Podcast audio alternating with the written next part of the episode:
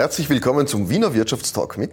Tja, wie immer mit Peter. Und Paul. Ja, was tun wir da? Wir bringen Berichterstattungen der besten Business-Events der letzten Woche. Das Ganze garniert mit. Das Ganze garniert mit Charme und ein bisschen Wiener Schmäh. Und ein Thema der heutigen Sendung gibt's natürlich auch, lieber Herr Peter. Das Thema Selbstverständlich. lautet. Das Thema der heutigen Sendung lautet Kommunizieren im Wandel der Zeit. Wie erreiche ich heute meine Zielgruppe? Und dazu gibt's zwei ganz berühmte Persönlichkeiten. Es ist dies Frau Dr. Petra Bohuslav, kaufmännische Geschäftsführerin der Staatsoper und Rainer Reichel, der Mann aus der Werbewirtschaft, der viel zum Thema Kommunizieren mitzuteilen hat. Wir freuen uns, dass beide da sind. Lieber Peter, es hat geläutet. Ich verlasse Sie, Herr Boll. Wir dürfen direkt gegenüber der Staatsoper heute im Ballet Totesco sein. Ein wunderschönes altes Ballet. Wir fühlen uns hier ungemein wohl, freuen uns, dass wir da sein dürfen und da kommt sie schon. Ist schon da? Liebe Petra, bitte Platz zu nehmen. Es ist ja sozusagen direkt gegenüber deinem Büro, oder? So ist es, ja. Hallo. Schön, dass du da bist. Danke für die Einladung. Danke Vielen für die Dank. Einladung. Darf ich was zu trinken bringen? Stilles Wasser, bitte. Ein stilles Wasser, kommt sofort. Liebe Petra, du darfst in der Staatsoper sein. Ich glaube wirklich toll, dass man das erstens darf, mitten in dieser Stadt. Aber zu deiner Geschichte, zu deiner persönlichen Geschichte, von der Kultur kommend, dazwischen als Wirtschaftslandesrätin in Niederösterreich, jetzt wieder zurück, back to the roots, an die Staatsoper. Was ist denn da so oder was hat dich da so getrieben? Was ist dein Faible? Wo gehörst du hin? Also so wie du es gesagt hast, der Kultur war immer schon meines. Ja. Ja. Habe ich auch als, als Landesrätin damals eine Zeit lang äh, in Niederösterreich verantworten dürfen. Also die Kultur ist das, wofür ich auch brenne. Und dann war es einfach so, dass man sagt, nach 15 Jahren Politik, mir gedacht, das war schön, das war wunderschön, möchte keine Sekunde missen, aber es muss jetzt noch einmal was anderes geben, es muss was Kulturelles geben. Und dann gab es die Ausschreibung, kaufmännische Geschäftsführerin, dann gab es die Bewerbung und dann ist es so geworden, dass ich diesen, diese Aufgabe jetzt äh, wahrnehmen darf und es macht mich irrsinnig stolz, weil es eine großartige Aufgabe ist, wobei es aber schwieriger natürlich nicht sein konnte. Gestartet am, am 1. September des letzten Jahres, mitten in der Corona-Zeit, da haben wir noch gar nicht gewusst, was alles auf uns zukommt. Corona war schon, war schon Thema, aber was dann alles noch während der Saison passiert ist, das haben wir nicht voraussehen können. Aber ich glaube, die Wiener Staatsoper hat, weil du ja gesagt hast, kommunizieren ist ein, ein wichtiger Punkt, hat gezeigt, dass man auch im Lockdown kommunizieren kann, dass man ein Lebenszeichen von sich gibt, dass man Signale von sich geben kann. Und äh, dementsprechend war das recht, recht spannend, das auch wirklich umzusetzen. Wir sprechen heute über Kommunizieren, über neue Welten. Wie wird heute kommuniziert?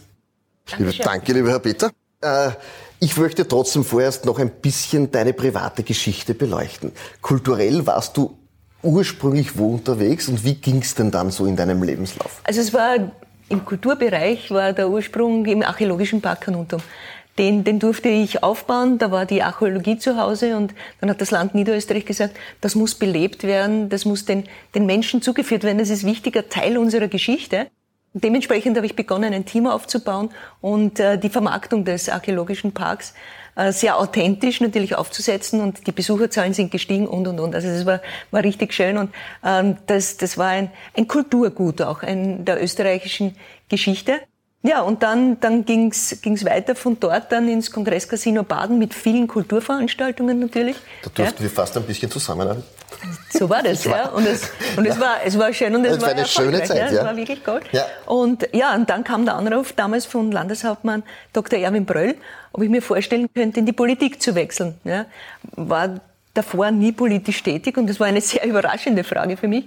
Und ähm, natürlich habe ich mir gedacht, einem Landeshauptmann, das kann man nicht abschlagen. Das ist ja, und eh, dass ich eigentlich wirklich gewusst habe, was da auf mich zukommt. Natürlich, in meinen anderen Funktionen habe ich immer gesehen, wie, wie die Politiker hier auftreten, was sie repräsentieren.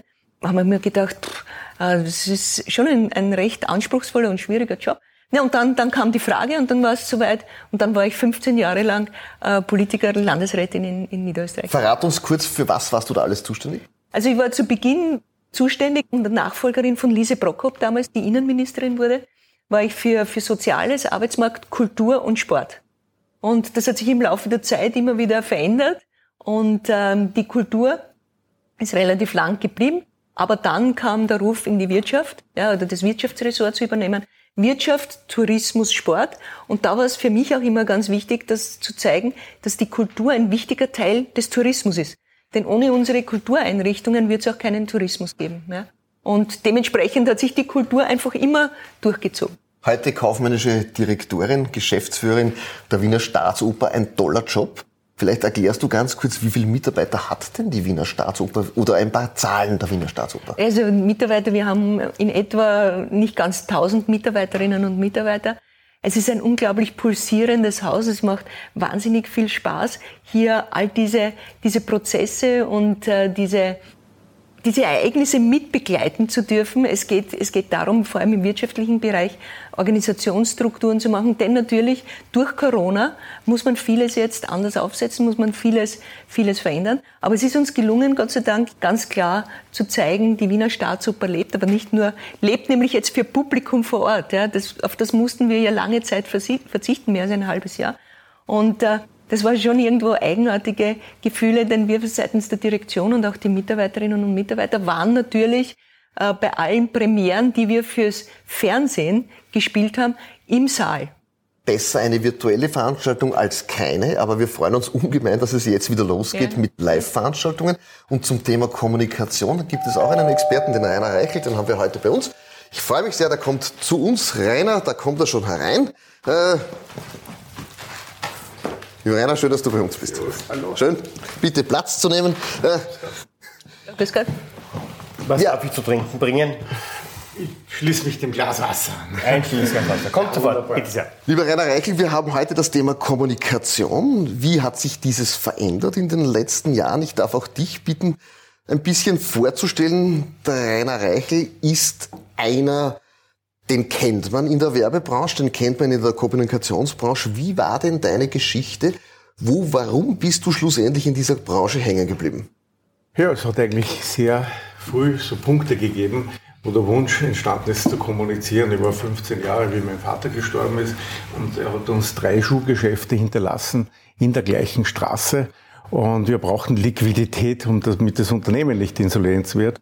Ich habe damals begonnen, ein Grammophon vor das Geschäft zu stellen, 40.000 Flugblätter verteilt, die ich selber hektografiert habe. Und siehe da, es hat funktioniert. Das war so der erste Punkt. Der zweite war mit der Matura 1981, 13. August.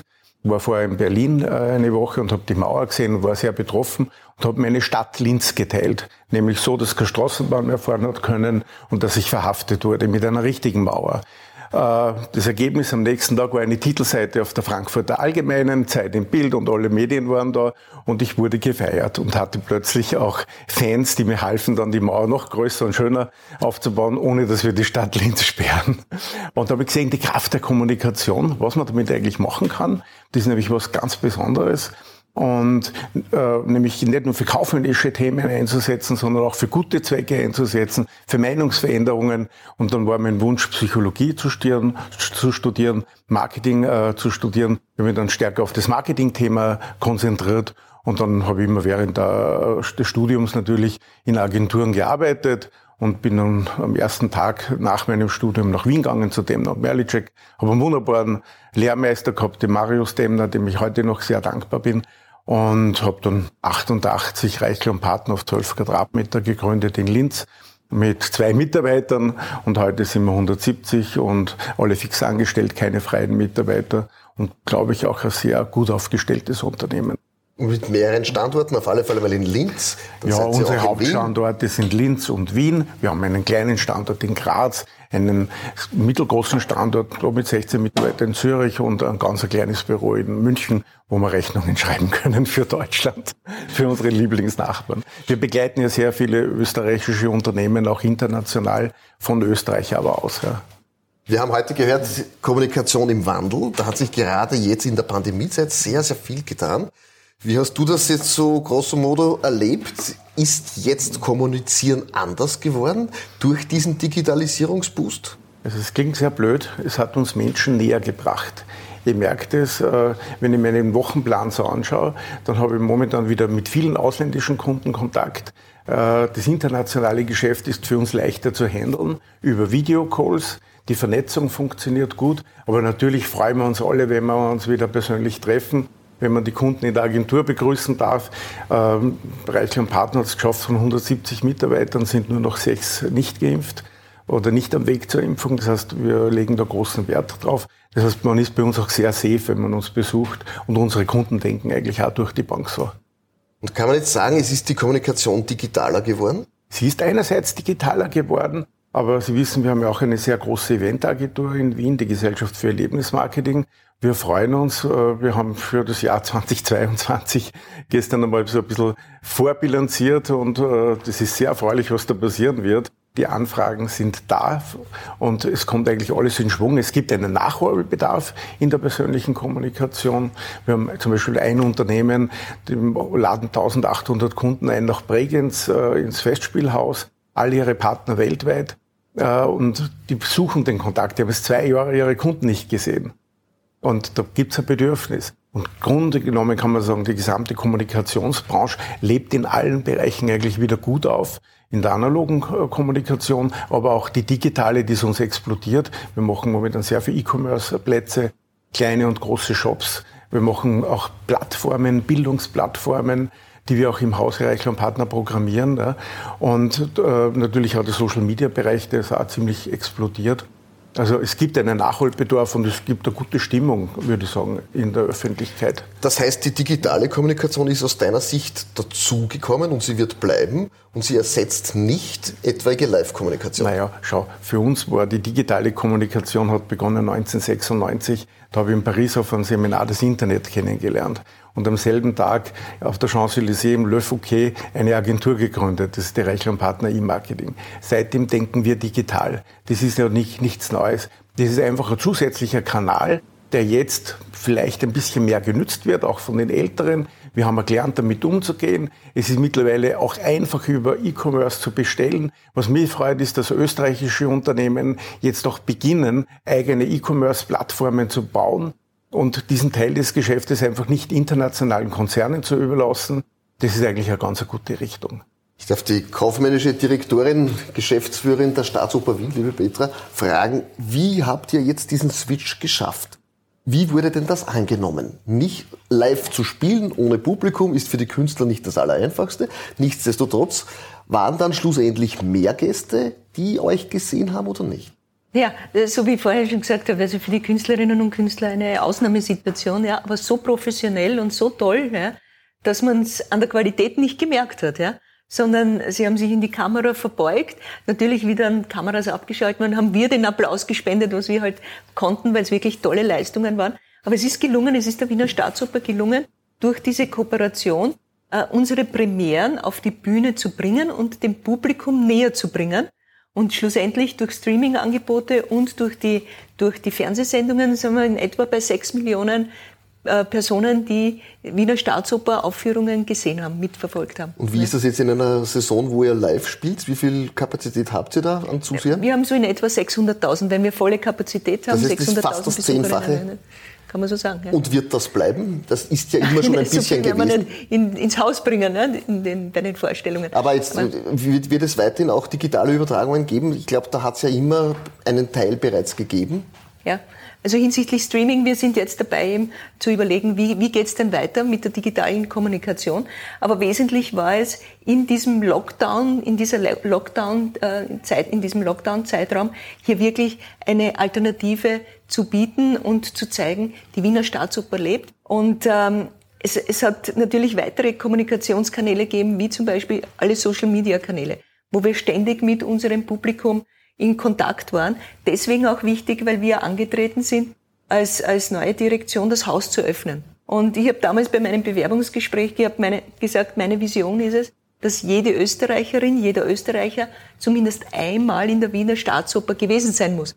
Am liebsten natürlich bei einer Vorführung, bei einer Führung, bei einer Veranstaltung, was auch immer. Ja. Und da gehört es dazu, das Haus zu öffnen, was auch passiert ist. Auch vor allem für eine klare Zielgruppe U27, junge Menschen in die Staatsoper zu bringen. Das ist vor allem im Herbst auch gelungen mit der Öffnung der Generalproben für, für die U27. Und mit denen musst du natürlich ganz anders kommunizieren als mit dem Stamm, Stammpublikum. Mhm, mhm, und deswegen war das schon auch eine Herausforderung und ist es noch immer, für die unterschiedlichen Zielgruppen den richtigen Kommunikationskanal zu finden.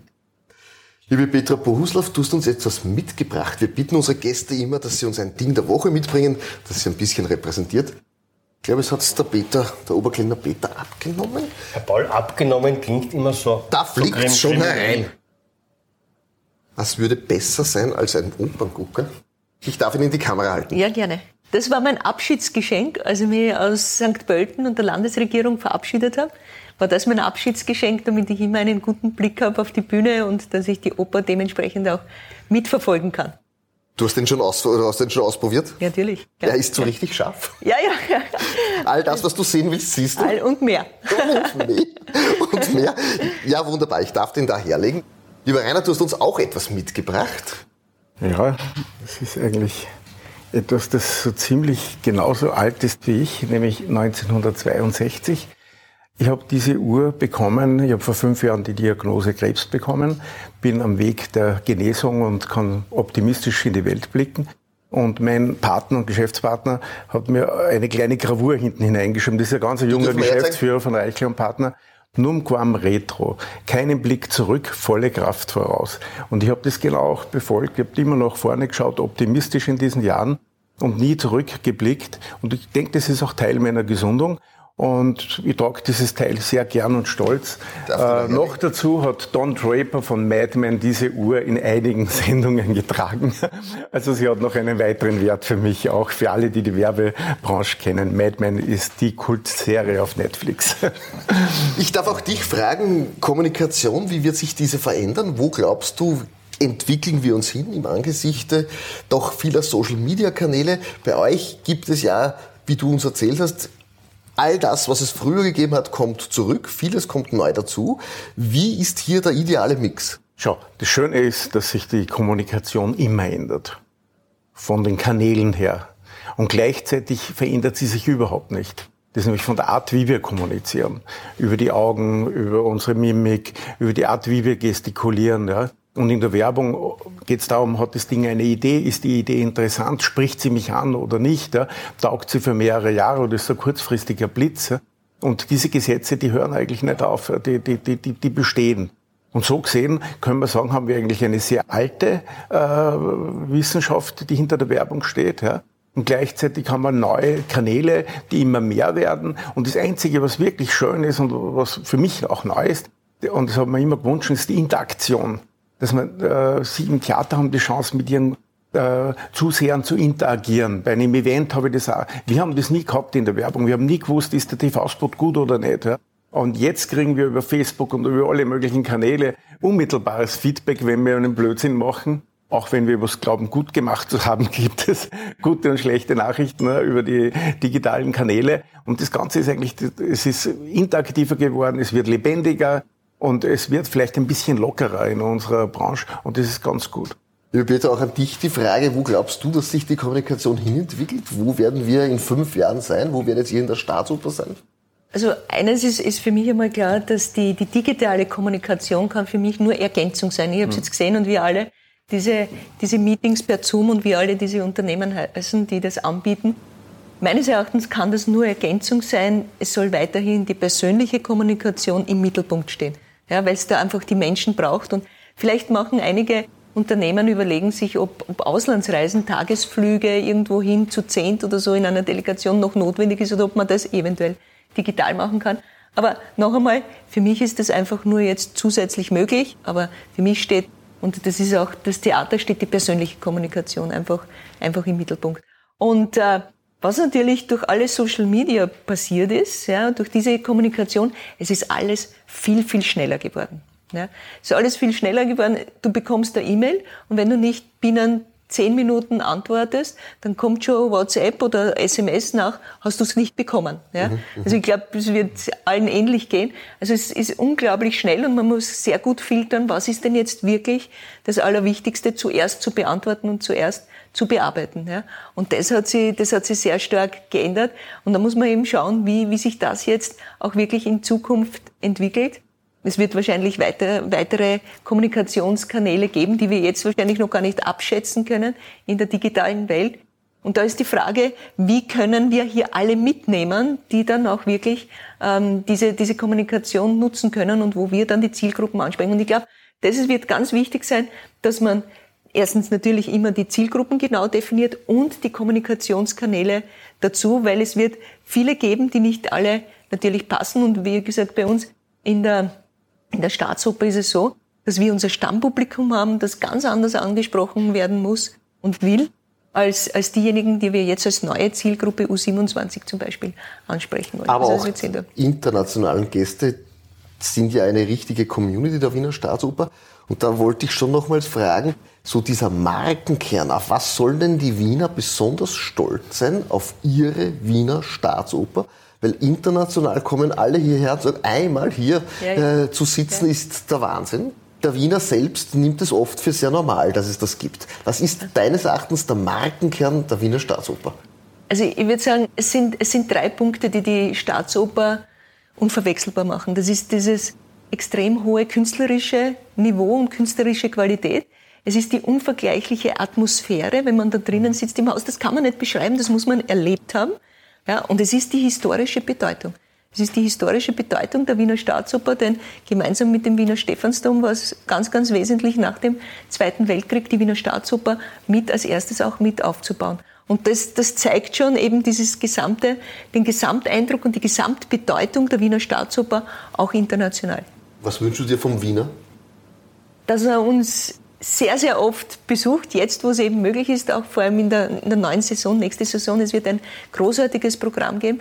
Und jede Wienerin und jeder Wiener, so wie ich es gesagt habe in meiner Vision, ja, soll auf jeden Fall in die Wiener Staatsoper kommen. Es gibt Kinderoper, also es gibt auch was für die, für die Kleinen. Es wird zum ersten Mal Kinderführungen auch geben, ja, weil es uns auch ganz wichtig ist, die Kinder schon zu begeistern im zeitigen und im frühen Alter, damit sie erstens einmal auch dann natürlich ihr Umfeld mit hineinnehmen und mit begeistern. Und sie sind ja auch dann die, die sie sind das Publikum von morgen und vielleicht ist ja der eine oder die andere Künstlerin oder Künstler auch dabei. Ja, also Kinder ganz, ganz wesentlich. Lieber Rainer, ich glaube, eines der Essenzen in der Kommunikation ist, mit Produkten begeistern. Das macht ihr. Wie geht das? Im Prinzip, die, Produktpolitik ist ja meistens in den Händen unserer Kunden. Mhm. Äh, was wir haben, wir haben gegründet, die Reichler und Partner Future Thinking mit einem Absolventen aus St. Gallen, der sich mit Business Model Innovation beschäftigt. Das heißt, wir sehen, es kommen immer mehr Unternehmen in eine Phase, vor allem sind es KMUs, die einfach äh, ein Ablaufdatum haben und ihr Geschäftsmodell erneuern müssen. Äh, Uber hat abgelöst die Taxis. Airbnb macht der Hotellerie ein Problem. Es gibt viele Beispiele, wo einfach neue Gesetze äh, gelten. Und da setzen wir es an, dass wir für, sage ich mal, für große Retail-Unternehmen äh, komplett Strategieveränderungen machen und äh, auch die gesamten Geschäftsmodelle hinterfragen, neue andenken und neue Richtungen entwickeln. Und da sind auch schon sehr schöne neue Produkte entstanden und auch Firmen, an denen wir uns auch beteiligt haben, weil sie einfach interessant sind. Ja. Und da entstehen komplett neue Perspektiven für die Unternehmen.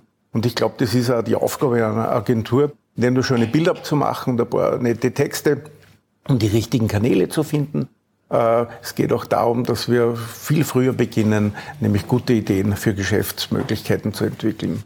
Und das wollte ich nur zu Ihnen sagen, es ist eigentlich nichts Schöneres als die persönlich erlebbare Kommunikation, dass wir heute so sitzen können. Das ist eigentlich wunderbar. Und ich habe es auch sehr genossen, hier zu sein, muss ich ehrlich sagen. Wir kommen auch zum Ende, weil der liebe Herr Peter, Oberkellner Peter, teilt schon den Sekt aus. Ich habe eine ja, einfache Paul. Frage. Ja, wer hat an der Uhr gedreht, Herr Paul? Richtig, aber auch noch eine andere. Dürfen wir uns auf die Zukunft freuen oder müssen wir diese mit Respekt erwarten? Beides. Wir freuen uns auf jeden Fall auf die Zukunft und es ist, glaube ich, immer notwendig, auch ein bisschen mit Respekt der Zukunft entgegenzutreten. Lieber Rainer Reichel, auf die Zukunft also, freuen wir uns, oder? Ich bin sowieso Optimist und ich denke, jede disruptive Entwicklung, die wir haben, ist eine gewaltige Chance. Vor allem das Thema Umwelt wird uns enorme Möglichkeiten für neue Industrien bieten und auch neue äh, Branchen entstehen lassen. Wir können alle positiv in die Zukunft blicken. Und es steht ja auch schon auf deiner Uhr geschrieben. Wir schauen in die Zukunft. Wir schauen in die Zukunft. Danke fürs Dasein. Ich freue mich sehr. Danke sehr. Danke auch. Danke. Peter, viel Erfolg. Danke. Viel Erfolg. Alles Gute. Ja, wir wünschen, dass viele Wiener in die Staatsoper gehen, in ihre eigene Staatsoper, diese besuchen. Ja, Peter, nicht pst sagen, sondern wir freuen uns wirklich, dass viele Gäste zu euch kommen. Wir freuen uns, dass ihr viele Kunden habt. Und Kommunikation ist unter anderem auch ein bisschen W24 schauen. Schauen Sie uns zu, schauen Sie sich die Wiederholungen an. Danke, dass Sie dabei waren. Und jetzt trinkst was.